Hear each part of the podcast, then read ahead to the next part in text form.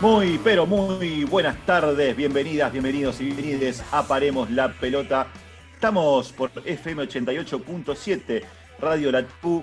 Ya nos vamos acercando de a poco a fin de noviembre, a fin de año.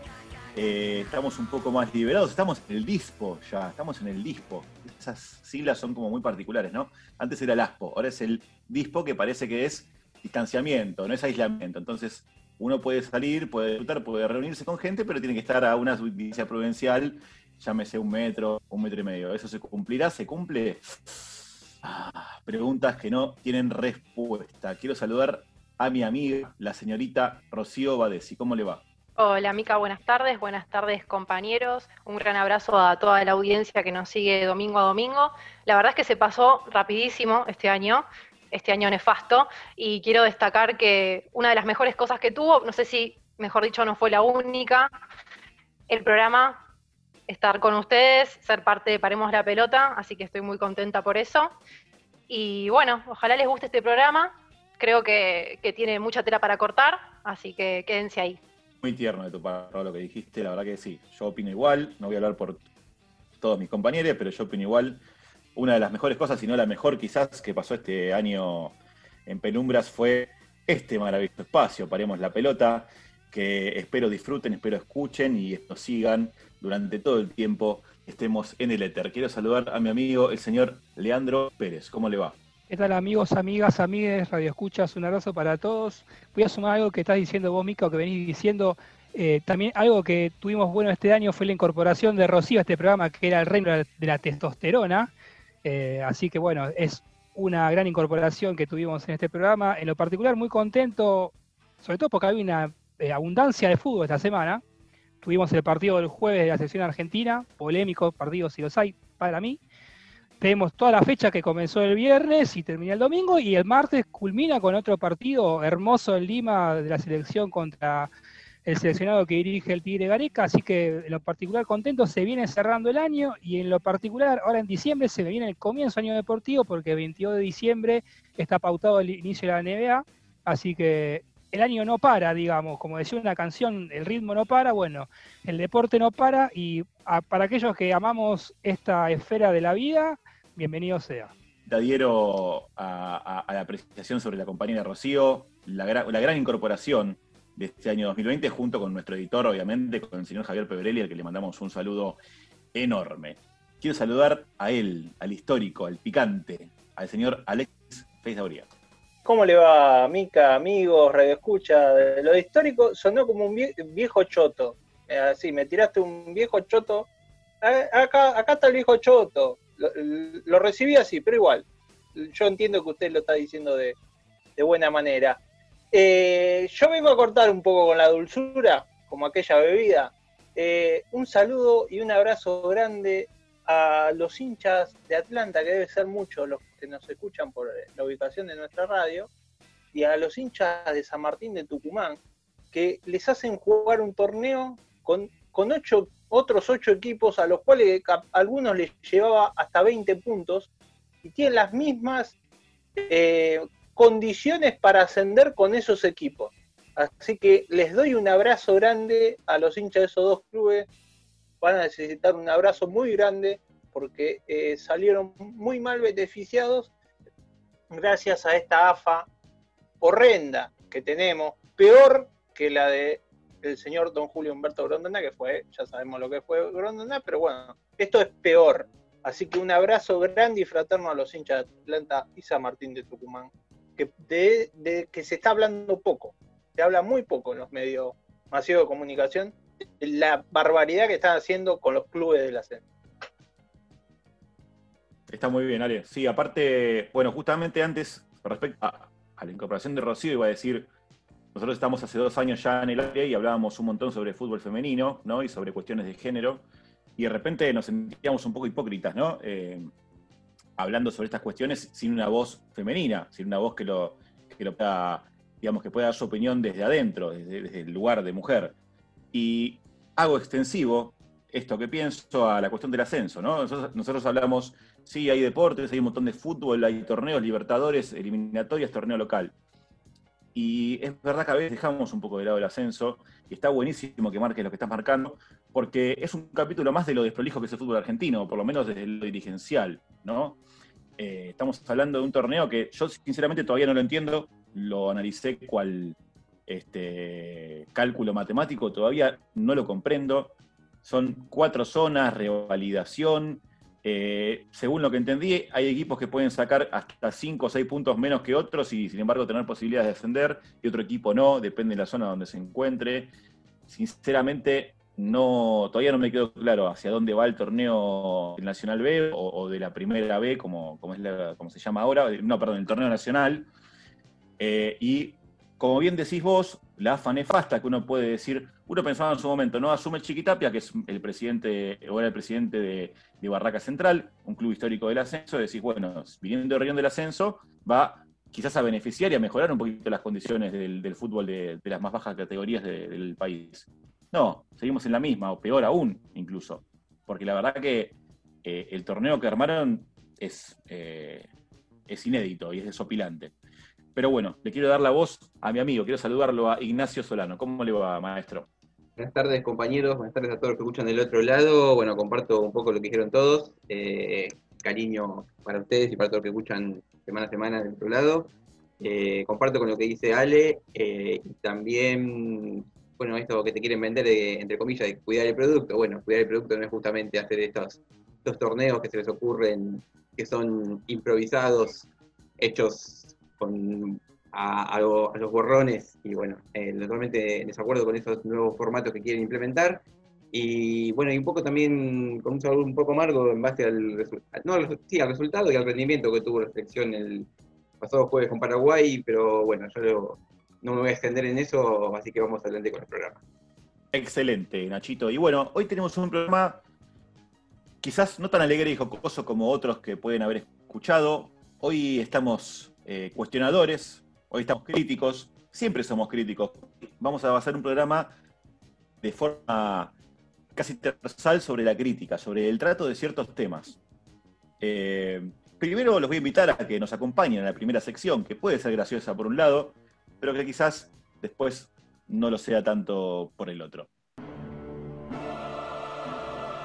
Grandes pensadores del fútbol, creadores de vaticinios inapelables, oráculos de la redonda, todo eso y no tanto. Falsos, profetas.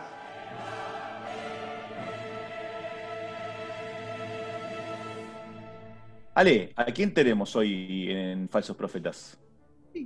Hoy tenemos eh, a un periodista de muchos años, director de una sección deportiva de un diario muy importante. Eh, le gusta mucho la televisión, en algunos lados lo han tildado de payasesco, no lo voy a decir. Em, estamos hablando del señor Horacio Pagani. Eh, sabemos eh, su orientación futbolística del señor Horacio Pagani. Y bueno, en, este falso profeta del día de la fecha, es su primer falso profeta, pero les aseguro que va a haber muchos más del señor Horacio Pagani. Eh, nos centramos en el año 2016, exactamente julio del 2016. Boca tenía que jugar la Copa Libertadores, mm, eh, mejor dicho, la semifinal de esa Copa, eh, contra Independiente del Valle. Y esto decía Horacio. Juega Boca con Independiente del Valle, entre los dos partidos le saca cinco goles de diferencia. ¿Querés que te lo diga? Ya está dicho. Y bueno, Mica, como dijo Tuzán, puede fallar. Ahí la viene buscando Orión. Orión que se equivocó. Orión acaba de regalar la final. Orión acaba de regalar la Copa Libertadores de América. Acaba de quedar eliminado Boca de la Copa Libertadores de América. Y bueno, Mica, eh, uno de los tantos pronósticos del señor Horacio Pagani, cabe recordar que eh, Boca se quedó afuera de la Libertadores en el año 2016, jugando muy mal de local. Obviamente, como dice el pseudo relator eh, Moyo de la campaña de Boca, eh, increíblemente que ustedes escuchen, eh, Moyo es relator de, fútbol y putea como si fuese un hincha, un barra en las dos. Em, bueno, Horacio Pagani no le pegó, para él estaba cinco goles arriba a Boca, o poco más, un poco menos, pero estaba claramente arriba y Boca quedó afuera de la Copa Libertadores.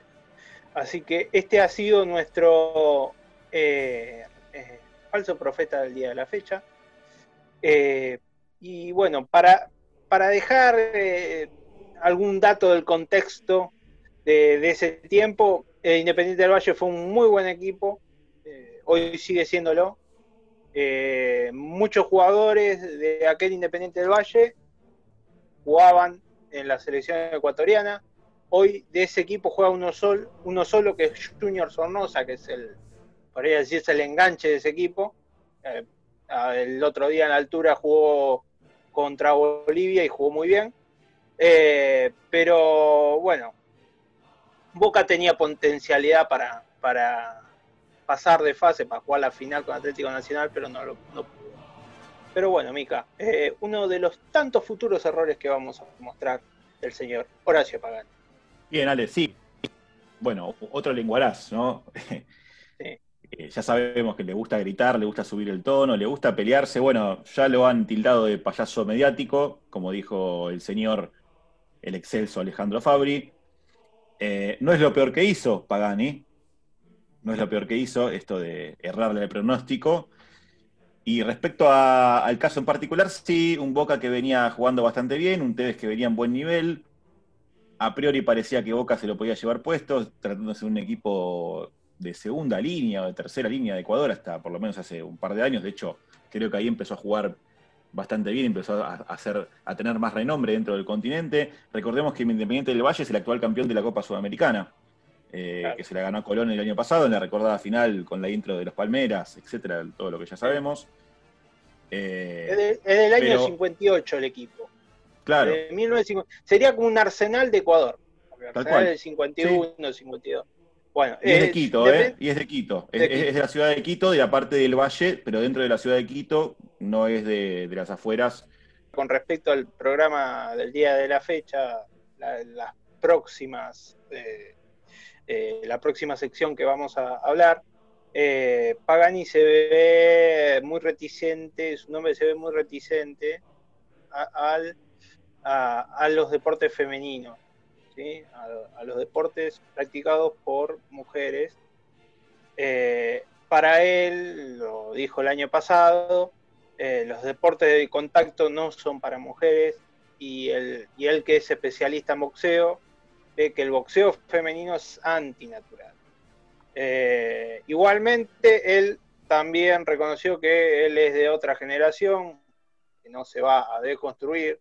Yo creo que a una persona de esa generación que de Pagani le, cuesta el doble o el triple de construirse que a nosotros. Yo te digo, personalmente digo que a mí me cuesta un poco de construirme.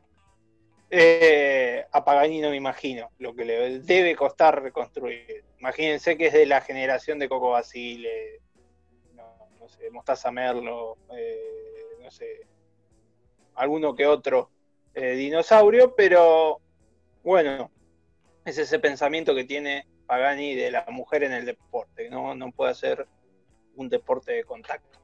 Para sumar lo que viene diciendo Ale, eh, incluso Horacio Pagani se daba el lujo cuando a, la, a Marcela Cunha se le caían los cinturones de campeona del mundo, literalmente, Pagani eh, era un crítico acérrimo de, lo que es la trayectoria de la, de la tigresa Cunha dentro del box, que va más allá de todo el plano mediático y lo que ella o lo que se pudo ver de ella en, televisión o en medios, sino que la, tigresa viene, venía de años peleando para hacer su lugar dentro del boxeo nacional.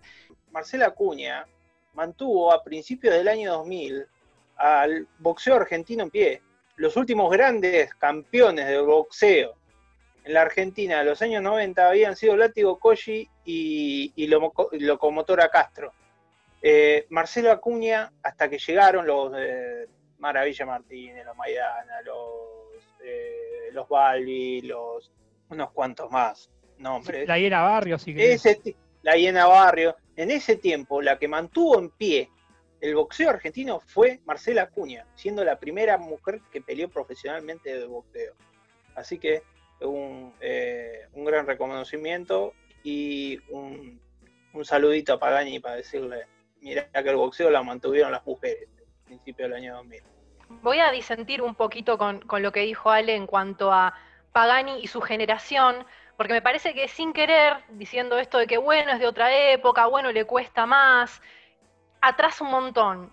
Y además, eres un, un hombre que tiene una responsabilidad social, está delante de un micrófono, está delante de una cámara, por ende, tiene que saber que no puede escudarse en ese lugar de, bueno, yo soy de otra época, esto no lo entiendo, esto me cuesta mucho. Me parece que tiene la capacidad para poder ir ayornándose, aunque sea de a poquito. Eso, eso por un lado. Y por otro lado, con todo respeto, me parece que es un periodista que está un poco sobrevalorado. No sé qué piensan ustedes con respecto a, a eso. Yo para mí es mi pensamiento. Hay una generación que puede cambiar y hay una generación que no va a cambiar. Por más que sea periodista, sea comunicador. A ver, las nuevas generaciones somos los que tenemos que decir, bueno, a este tipo no lo vamos a escuchar. Es así. No, no lo escuché. Él tiene una eh, responsabilidad eh, delante de los medios. Sí, tendrá una responsabilidad, pero el tipo no va a cambiar. Eh, no va a cambiar. por más que le, le hagas 70.000 cursos de género, el tipo no va a cambiar. Como mucha gente de esa época, no va a cambiar. Lamentablemente, no estoy diciendo, bueno, está bien que no cambie. Lamentablemente, por más que le explique 70 veces las cosas, el tipo te va a decir que no. Es así.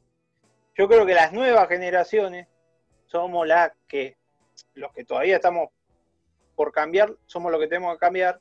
Las nuevas generaciones ya van a venir desconstruidos. Son las mismas generaciones, estas nuevas, lo que lo tienen que dejar de lado y que, no sé, mi tío, no sé, los abuelos que tengan 70 años lo sigan escuchando y le sigan dando bola. Yo creo que esto es un tema generacional que lo van a ir sacando directamente del aire o no lo van a escuchar. A ver, eh, no, veo a pibe de 15 años escuchando la Pagani. No, no, va a pasar. Y la, pibe de 20 tampoco lo van a escuchar Pagani. Van a decir, este viejo, qué pelotudez dice. Eh, bueno, comparto en parte con lo que dice Ale, pero me parece que el problema no es Pagani sí, Pagani no. El problema es que eh, hay generaciones de periodistas de 30, 40 años que siguen reproduciendo este tipo de ideologías que siguen atrasando, que se oponen a la presencia de las mujeres en los medios, hablando de deportes, hablando de la temática que sea, porque, no sé, no quieren perder eh, cierto lugar de privilegio. No tengo una respuesta para ello, pero me parece que eso es el, tema del el tema instalar, ¿no? ¿Qué hacemos con, este tipo de, de personajes que atrasan, que siguen hablando como si estuviéramos hace 30, 40, 50 años atrás, me parece que no, no suma eso. Y, por el otro lado, para retomar algo que quedó ya lejos, pero lo de Independiente del Valle, que también recordar que le ganó esta copa 5 a 0 a Flamengo en la fase de grupos, así que al último campeón de Libertadores. Eh, lo que decía vos, Nacho, concuerdo 100%, la, a tipo 30, 40 años. Por ejemplo, Lieberman. Lieberman dijo que, que hay periodistas mujeres que están ahí porque son mujeres. Y está mal, porque es un tipo promedio, promedio joven, cuarenta y pico de años tiene. E, e, es una barbaridad que diga eso. Pagani es un tipo de 70 mil años, tiene 70 y pico de años, casi 80 creo que tiene. Si no puede cambiar, que deje su lugar entonces a otra persona. Si tanto le va a costar modernizarse, por así decirlo entre comillas, que deje espacio a las nuevas generaciones entonces. A esa gente se la va a escuchar menos, las nuevas generaciones, cuando se le vaya muriendo la gente que lo escucha, eh, lo va a escuchar, las nuevas generaciones ya no le van a dar bola, van a decir, ¿qué va a decir este tipo? Es así. Ya directamente lo van a, lo, van a lo van a patear. Me encanta, me encanta tu lengua, Ale, tu, tu forma de hablar.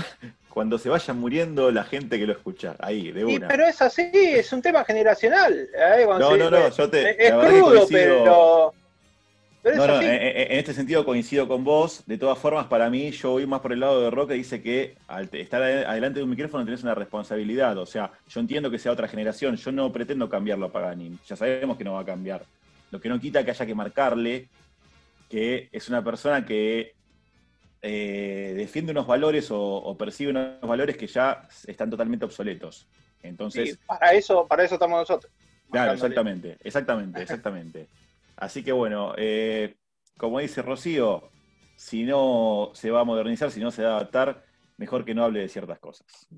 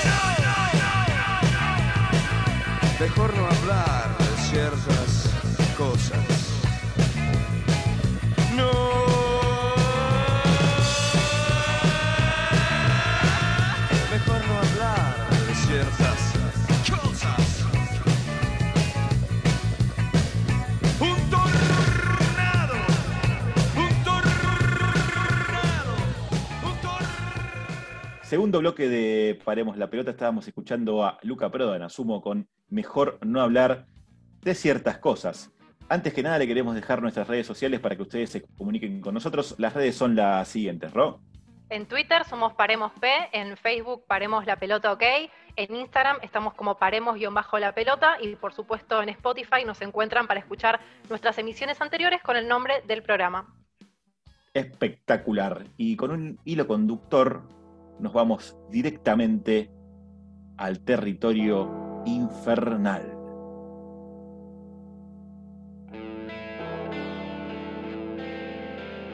Señoras y señores,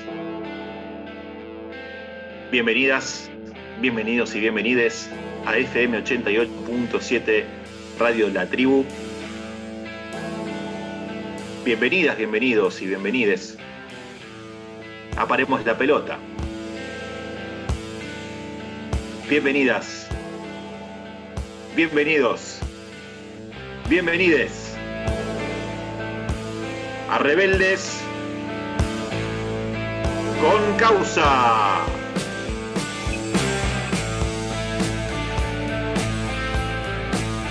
Bueno, Lean, ¿se puede decir que los rebeldes con causa de alguna forma somos nosotros hoy? Sí, somos nosotros, porque vamos a hablar sobre todo de los privilegios que tenemos nosotros por ser hombres heterosexuales cis. Pero si hay alguien que tiene privilegios, sobre todo en Argentina, son los futbolistas profesionales, los destacados y no, no tantos, sobre todo básicamente por el, el acceso a, una abundante capital, que, la abundancia de capital que te da ser futbolista profesional en Argentina. Pese a esto, no podemos negar que el futbolista es el protagonista del deporte más hermoso del mundo. Esto provoca que en la actualidad se lo considere una especie de deidad intocable e inalcanzable para el resto de los mortales. A partir de esta posición, muchos se sienten impunes de hacer y deshacer a su antojo su vida y la de otras personas. Por eso lo que yo quiero hoy, o lo que les propongo a ustedes amigos, es discutir algunos acontecimientos aberrantes, si los hay, que tienen como protagonistas a futbolistas profesionales que amparados en su posición de privilegio pudieron y pueden sortear instancias que sin duda merecen el repudio de la sociedad y la condena de la justicia. Titulé a esta, o a esta emisión de Reales con Causa con el título El futbolista y sus privilegios. Plata, fama, reconocimiento son un combo letal que a muchos se le va de las manos, podríamos decir. Podemos poner entre, entre signos de pregunta, ¿se le va de las manos? Los privilegios a los que están expuestos los futbolistas, de los cuales, ellos se apropian, pueden decantar en situaciones aberrantes, sobre todo, y esto es algo que se da en lo general, en situaciones aberrantes para con el género femenino. Y vamos a, a nombrar un par de casos eh, que en realidad, y lo más triste de todo, es que son los, los casos más cercanos en el tiempo. Esto, si uno quiere hacer un- una búsqueda en- a lo largo de la historia, puede encontrar un sinfín de casos de futbolistas eh, eh, que fueron eh, denunciados o eh, incluso acusados de, de delitos de violencia de género o incluso de abuso sexual. Vamos a empezar por orden alfabética de los clubes. Edwin Cardona y Wilmar Barrios, ju- jugadores de Boca Juniors, uno, el otro jugando en el Zenit de Rusia, fueron acusados de violencia de género, abuso sexual y amenazas. No sufrieron ninguna condena. Y la, la particularidad que hubo que Boca tampoco en ese momento no los separó del plantel. Un poquito más en el tiempo tenemos el caso de Sebastián Villa, también jugador del Club de la Ribera, que fue acusado de violencia de género por parte de su expareja Daniela Cortés, como ya mencionamos bastantes veces en este programa. La causa penal está en curso y Boca tiene el tupe, si se quiere, de coquetear con reincorporar al plantel de primera división, alegando que la denunciada avaló que el jugador eh, vuelva a disputar su profesión. Walter Pérez y Federico Marín son dos jugadores de Huracán, jugadores juveniles, que fueron acusados a fin de año pasado, liberación emanada a una cordobesa de 18 años mientras estos, estos estaban pasando sus vacaciones en Villa Carlos Paz. Fueron puestos en libertad por la jueza porque en teoría, al ser jugadores profesionales, no hay peligro de fuga. El club Huracán no los apartó del plantel de primera edición e incluso Marín es uno de los primeros cambios que, usa, que utiliza Israel Lamonte en el comienzo de esta Copa de la Superliga Profesional de Fútbol, sea como se llame el torneo de primera división. Leandro Zárate y Martín Benítez, jugadores independientes. Ambos frutos de, la, de las divisiones inferiores del club de, Avellaneda. Leandro Zárate fue condenado a seis años de prisión por haber abusado sexualmente de Juliana Peralta, ex novia de Martín Benítez, mientras estos dormían juntos. Increíblemente, Benítez no fue acusado de ningún cargo y traigo a colación este caso con respecto al otro, porque tanto en el caso de Marini Pérez como Benítez y Zárate, hay una, digamos, de lo que, lo que respecta en lo particular, para mí hay una, debe haber una condena por acción u omisión. Por haber perpetrado el delito de abuso sexual en manada, en el caso de los jugadores de Huracán, como también de omisión en el caso de Benítez, que estando durmiendo con su novia en la cama, no se percató, todo entre comillas, ¿no? de que un compañero, su compañero de departamento estaba abusando sexualmente. Ninguno de los dos, o sea, Benítez eh, no fue condenado y Leandro Zárate tiene la condena en suspenso, básicamente. No, pasó, creo que, si no me recuerdo, un mes en la cárcel y nada más. Después tenemos el, eh, otro club de Avellaneda, tenemos el caso de Renzo Sarabia, ex jugador de, Racing, que mientras jugaba en Belgrano fue acusado en 2016 por su expareja de violencia de género, tanto física como verbal, no sufriendo ningún tipo de condena. Tenemos el caso de Jonathan Cristaldo, también de Racing, que fue acusado de violencia de, género contra su expareja Morela de las Heras, después de que se viralizara un video en donde Cristaldo la golpeaba y arrastraba por el piso.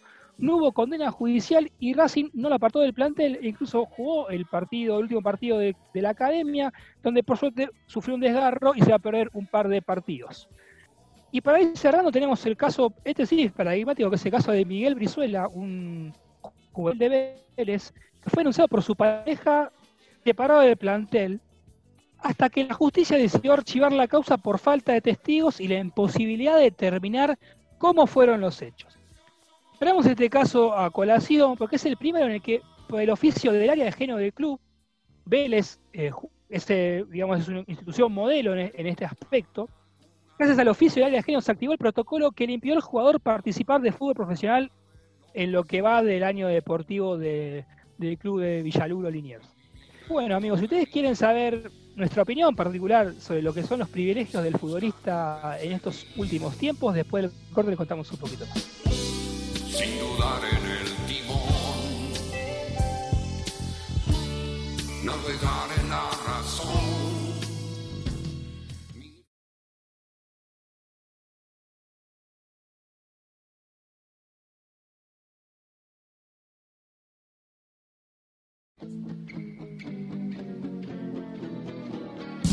da la sensación que están ahí por ser mujeres, por ser bellas y por tener algún contacto. Porque a la hora de escucharlas, sus argumentos, y qué sé yo, pongo al, al, basurero de acá a la vuelta y tiene mejores argumentos para explicar el fútbol. ¿Qué cree que te diga? Regresamos a Paremos la Pelota para tratar un tema bastante controvertido, bastante polémico y con muchas aristas.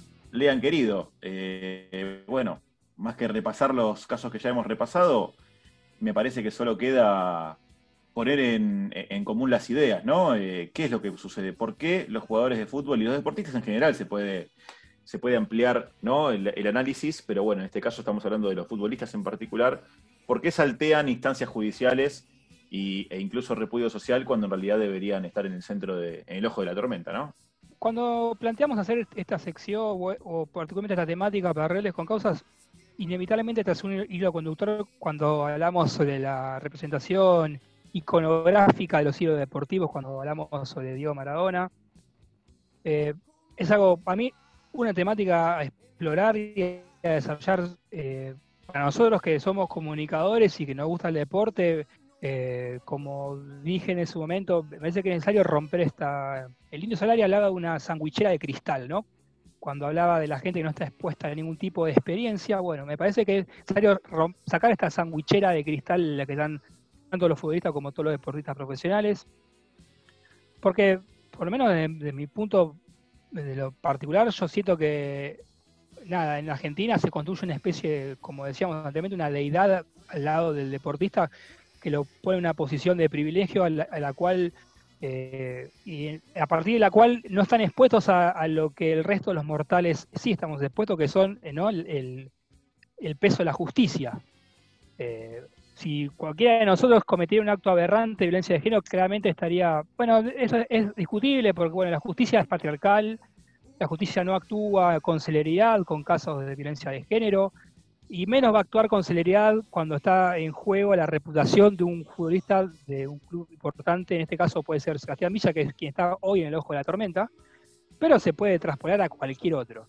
Entonces, creo que es necesario que nosotros, desde un programa deportivo, discutamos esto, porque eh, desde lo medio se construye esta noción de que el futbolista puede hacer lo que quiere hacer y hacer a su antojo, y en realidad no hace digamos, en realidad el deportista, como dijimos anteriormente, es una persona, como dijimos cuando hablábamos es un, es un sujeto, eh, el cual tiene que estar sometido al rigor de la ley en el caso de cometer un ilícito como es la violencia de género, eh, una, una, figura jurídica que fue implementada hace pocos años y que es necesario que, que, como figura jurídica que se respete, ¿no? Y no importa quién sea que la viole, sea Sebastián Villa, sea Leandro Benítez, eh, Leandro Zárate o Martín Benítez, que eran dos juveniles, o el caso de, Pérez y Martín. Eh, a mí me, hace mucho ruido el caso de los Huracán, porque, sobre todo porque quien los pone en libertad es una jueza que, alega que los jugadores, al ser eh, reconocidos, no hay peligro de fuga. Con una liviandad que, sorprende, sobre todo para la, víctima, que fue una joven de 18 años que fue violada entre 10 personas.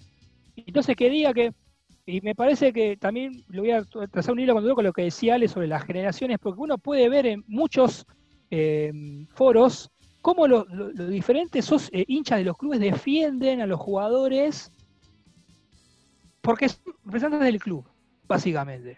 Y como son representantes del club se pueden tocar.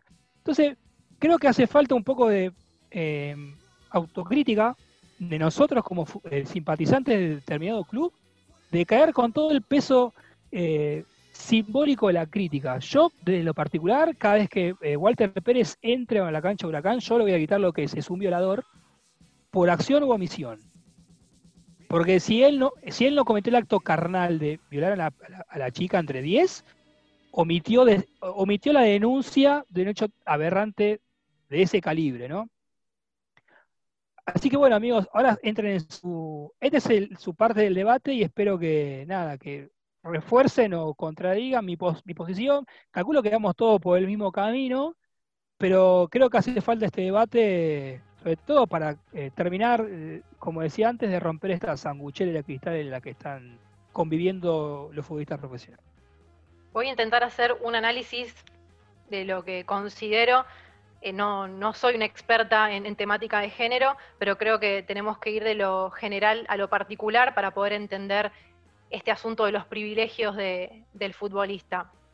La violencia de género forma parte de la sociedad, pero en el fútbol, que es un ambiente profundamente machista, eh, instalado constantemente en la opinión pública, se hace todavía más visible, ¿no? Este folclore que desde las ciencias sociales le decimos la cultura del aguante, es lo que termina habilitando y legitimando que las prácticas machistas sean toleradas.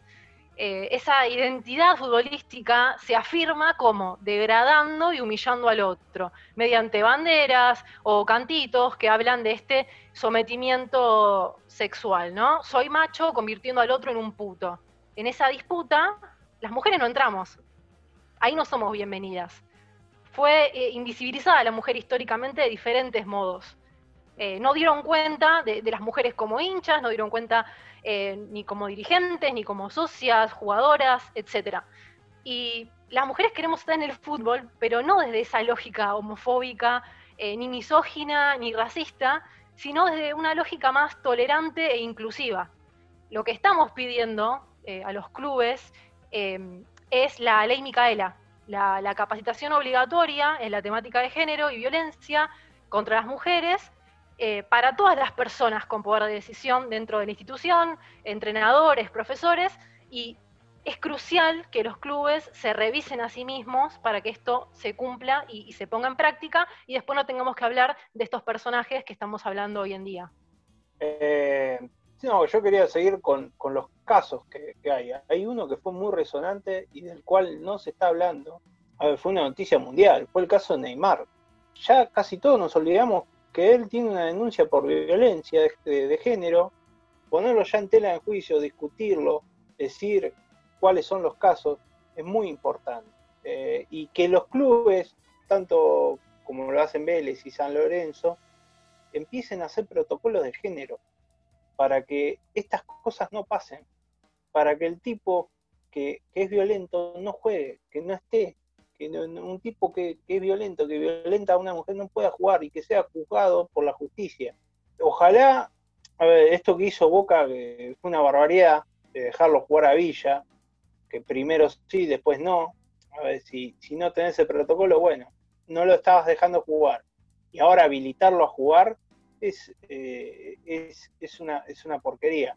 Y después lo de los medios hegemónicos de acá de, de deporte vamos a hablar muchos de Teis Sport, muchos programas de Teis Sport, esos que discuten al mediodía, mucho, mucho, eh, defendiendo a la villa, como que diciendo, no, tiene que jugar igual.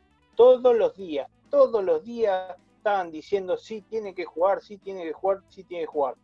O por comisión, o por eh, querer seguir eh, el, negocio del fútbol, porque eso, eso, eso decían, que, bueno, Boca no va a perder plata, y se olvidan de la víctima, se olvidan del hecho. Entonces, eh, es, muy grave y creo que ya ponerlo en discusión como lo estamos haciendo nosotros ahora y darlo a la luz eh, es un paso importante. Eh, ojalá que las instituciones cambien, como dijo Rocío, ojalá que la ley Micaela salga, que todos tengamos que hacer concientización y a su vez capacitación sobre violencia de género. Ojalá que en cinco años, si seguimos haciendo este programa, no tengamos que hacer esta sección, contar estos casos, contar, seguir contando que siga habiendo jugadores violentos. Creo que, ojalá, ojalá que en nuestro humilde, eh, humilde espacio demos, saquemos a la luz estas problemáticas y que la sociedad lo, lo vaya cambiando. Yo quería poner también sobre la mesa otro tipo de violencia que parece que no, no, no, se habla mucho, que es la violencia, no solo la coercitiva y física, sino la, simbólica.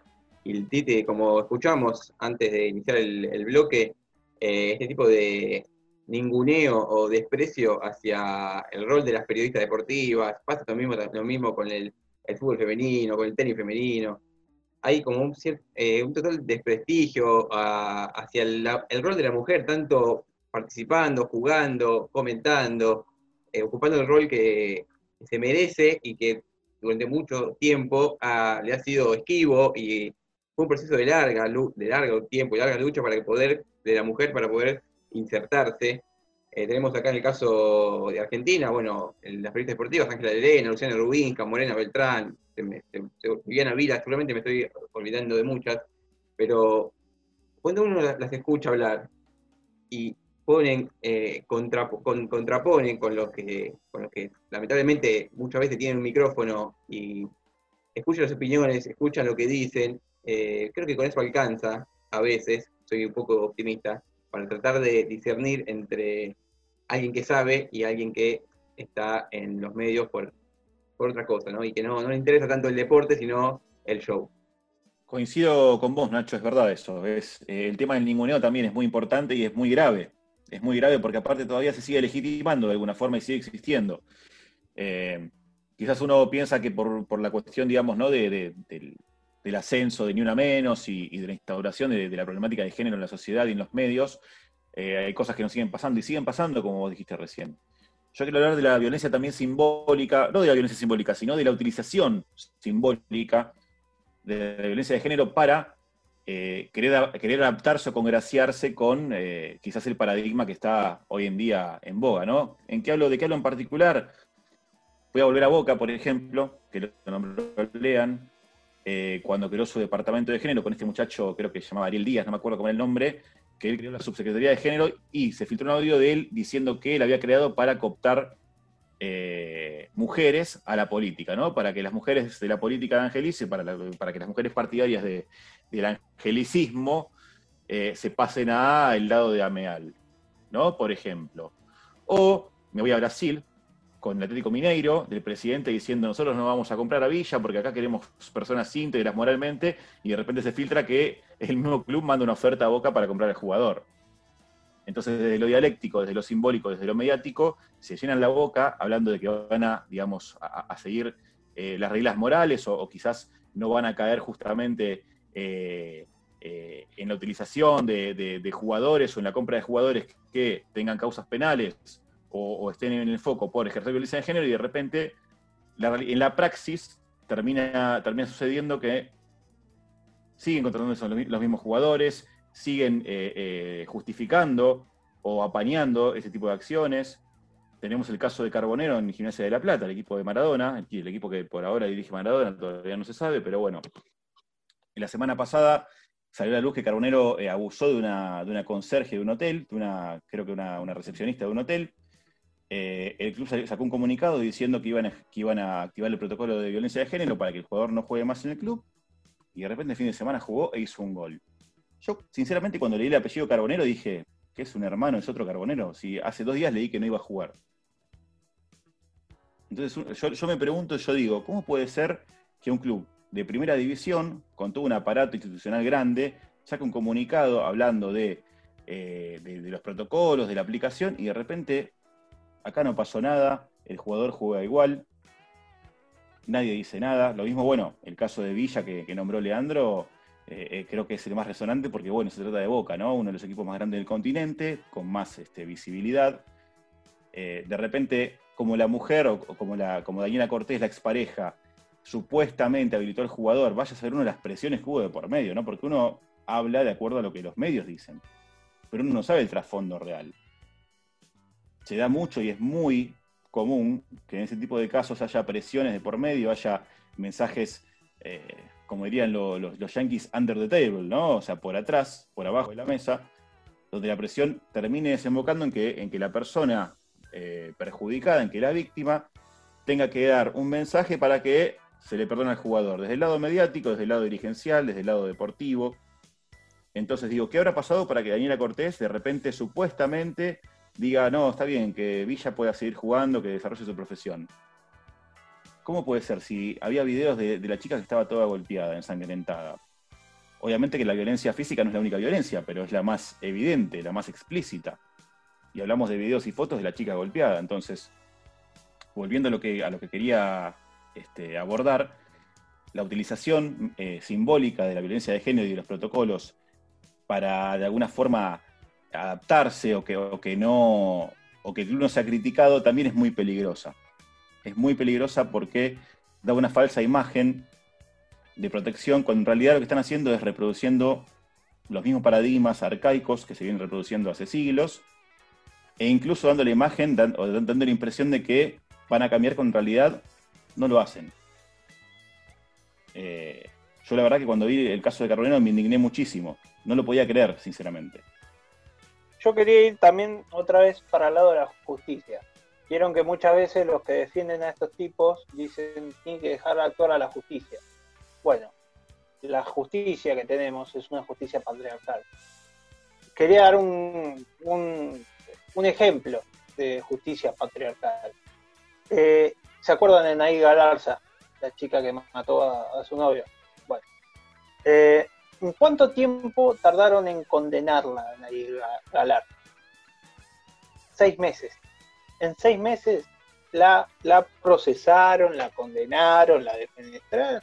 A ver, ella mató al chico, todo. Pero la defenestraron, hablaban de su vida privada, todo, en seis meses. Y acá tenemos casos que pasaron más de seis meses sin resolver. ¿Cómo puede ser que una chica de 17 años en seis meses resolvieron todo, mágicamente. Y cuando son estos casos de futbolista, empiezan. No, que no está procesado, que no tiene condena, que esto, que lo otro, que la misma justicia. lo, lo, patea, lo manda de una cámara a la otra, que lo tiene que ver casación, que lo tiene que ver este, que lo tiene que ver el otro, y después queda en la nada.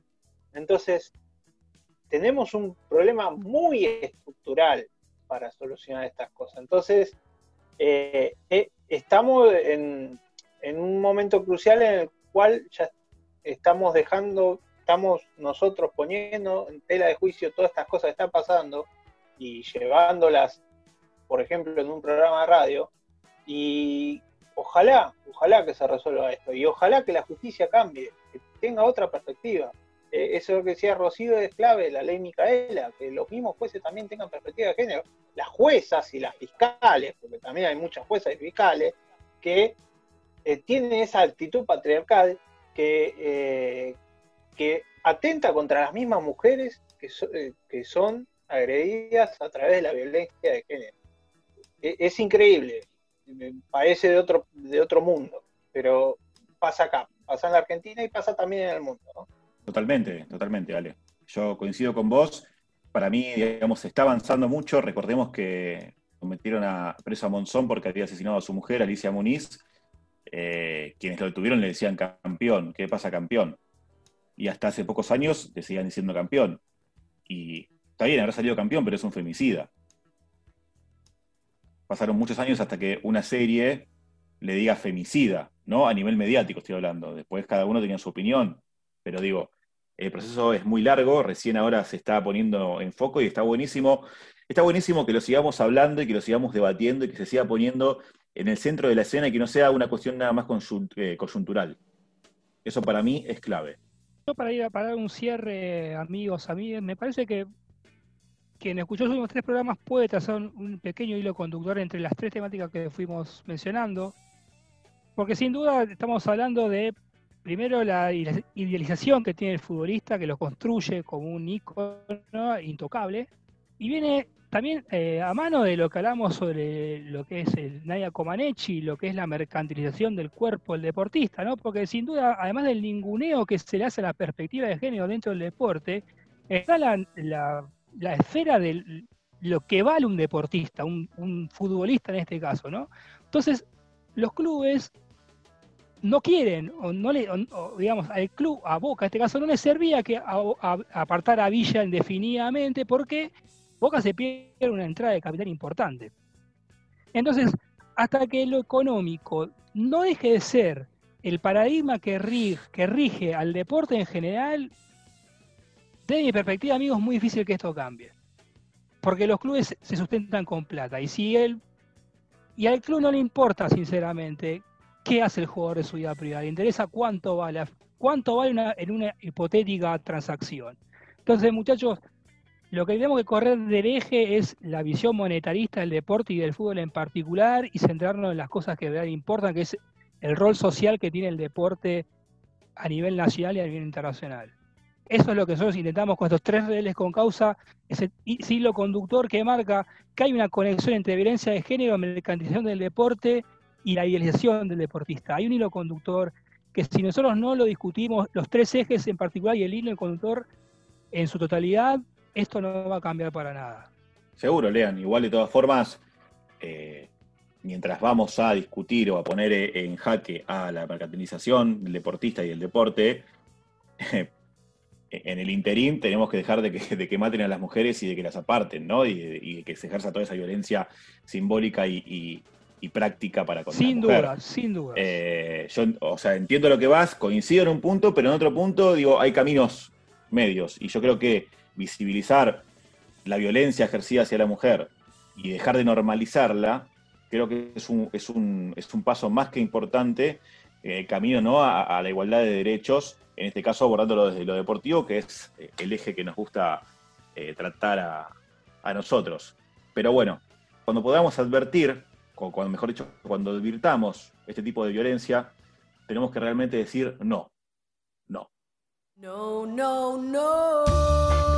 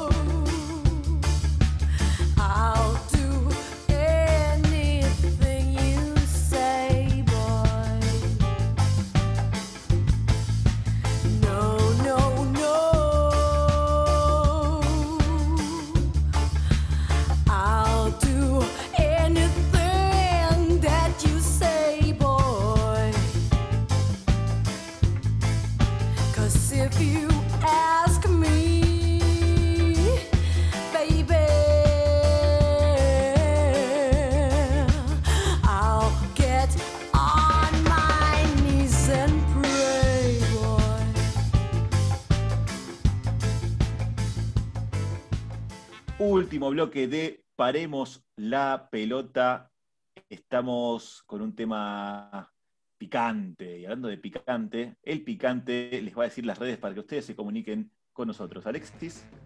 Para comunicarse con nuestro programa pueden escribirnos a paremos, arroba en Twitter, paremos guion bajo la pelota en Instagram y paremos la pelota ok en Facebook. Y después nos pueden escuchar en Spotify en nuestro podcast de Paremos la pelota.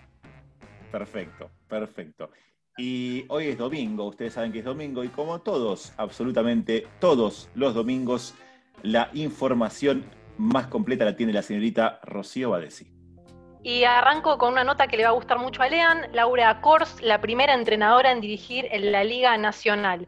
La ex deportista se enfrenta a una dicotomía porque nunca se propuso quedar en la historia como la primera entrenadora en estar en un cuerpo técnico de la liga y por otro lado tiene claro que este hito es parte de un proceso y le sirve al colectivo femenino. La nueva integrante de Bahía Basket desactiva la importancia del hecho de ser la primera y explicó por qué es especial. Es por dirigir en un equipo de liga de máximo nivel nacional, por suceder en su ciudad natal y estando al lado de Pepe Sánchez. Ojalá haya más gente como Pepe que se anime a ubicarnos en esos lugares. Creo que tenemos nuestras cosas para aportar, fue, lo que argumentó Kors. No fue fácil tomar esa decisión para Laura después de 24 años de trayectoria en Lanús. También estuvo en el seleccionado el año pasado como asistente de la mayor y antes como coach del 3x3 en los Juegos de la Juventud 2018 y en los Juegos Sudamericanos de la Juventud en 2017, que terminó con medalla de oro. Kors no será entrenadora en jefa, pero tampoco asistente, porque en realidad el presidente de Bahía Basket decidió armar un cuerpo técnico horizontal con tres personas co compartiendo el rol principal. Los otros dos son Martín Luis y Augusto Meneses. Ahora me voy al fútbol femenino, que está listo para la vuelta a la competencia. La Copa, que verá la luz el 21 de noviembre y finalizará el 17 de enero del 2021, tendrá cuatro grupos que se conformarán mediante sorteo. Para determinar las zonas habrá cuatro bombos, tres con cuatro equipos y uno con cinco, ordenados por su ubicación en la tabla de posiciones al momento de la suspensión del campeonato anterior. Los punteros, Boca, Guay, Urquiza, River y San Lorenzo serán cabeza de serie. En la primera etapa se jugarán partidos de ida y vuelta y los dos primeros de cada zona avanzarán a la fase eliminatoria. Esta instancia será a partido único y los empates se definirán por penales. En cuartos, la localía será para el equipo mejor posicionado en la fase de grupos, mientras que la semifinal y la final se disputarán en cancha neutral. Desde la Comisión de Fútbol Femenino se está evaluando un premio extra para el equipo campeón. La posibilidad más resonante es la plaza a la Copa Libertadores 2021, con quien resulte primero en la temporada del año que viene. Con respecto a la transmisión, TNT Sports continúa siendo la pantalla oficial de fútbol femenino, aunque no hay precisiones sobre qué cantidad de partidos serán transmitidos. Y cierro con tenis, el Máster de Londres, el sorteo que Swarmans no quería.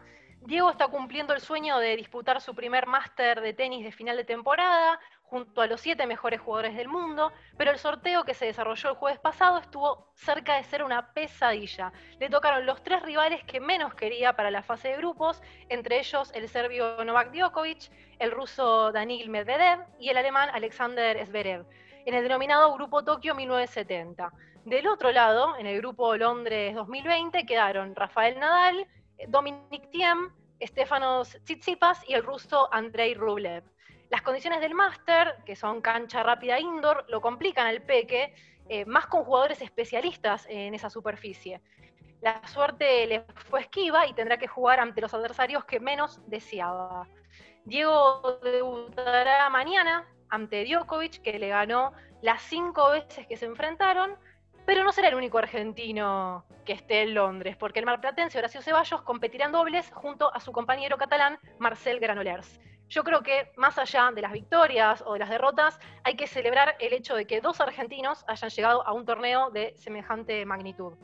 Sí, Ro, totalmente. Respecto a lo que decís de Schwarzman, convengamos que son ocho los jugadores que por lo menos a nivel singles han llegado al Masters antes Grand Prix. Obviamente entre ellos Guillermo Vilas, Clerc, Nalbandianga, Audio Coria, creo que Puerta también, entre otros tantos, me estoy olvidando de algunos seguramente, pero yo creo que es realmente la elite ya llegar a un top 20, un top 30 es la elite del tenis, pero llegar al Masters y a un top 10, como está Schwarzman, que está 9 del mundo actualmente, es la elite de la elite, por así decirlo. Así que felicitaciones para el Peque, toda la fuerza, ojalá tenga una- la mejor performance posible. Como bien vos dijiste, no es un especialista en canchas rápidas, pero bueno, es un gran jugador, tiene mucho temple, mucho espíritu y también mucho talento, así que todos los éxitos para el Peque en su cofradía allí en Londres. Vamos llegando hacia el final del programa. Ya saben ustedes, el martes próximo juega la selección argentina masculina de fútbol contra Perú en Lima, 21 a 30 horas. Esperemos que sea un partido un poco más limpio que el que nos tocó jugar en la bombonera, con un bar un poco más criterioso, aunque sea. Así que allí estaremos siguiendo la selección y siguiendo al deporte en todas sus facetas y en todo su esplendor. Les queremos desear un hermoso domingo, una gran semana. Eh, síganos todos los domingos aquí por FM 88.7 Radio La Tribu. Mi nombre es Micael Rico. Somos Paremos la Pelota. Y como digo siempre, la pelota a veces hay que pararla, hay que cuestionar, hay que criticar, pero igual hay que dejarla que siga rodando porque siempre, pero siempre sigue rodando. Muy, pero muy buenas tardes.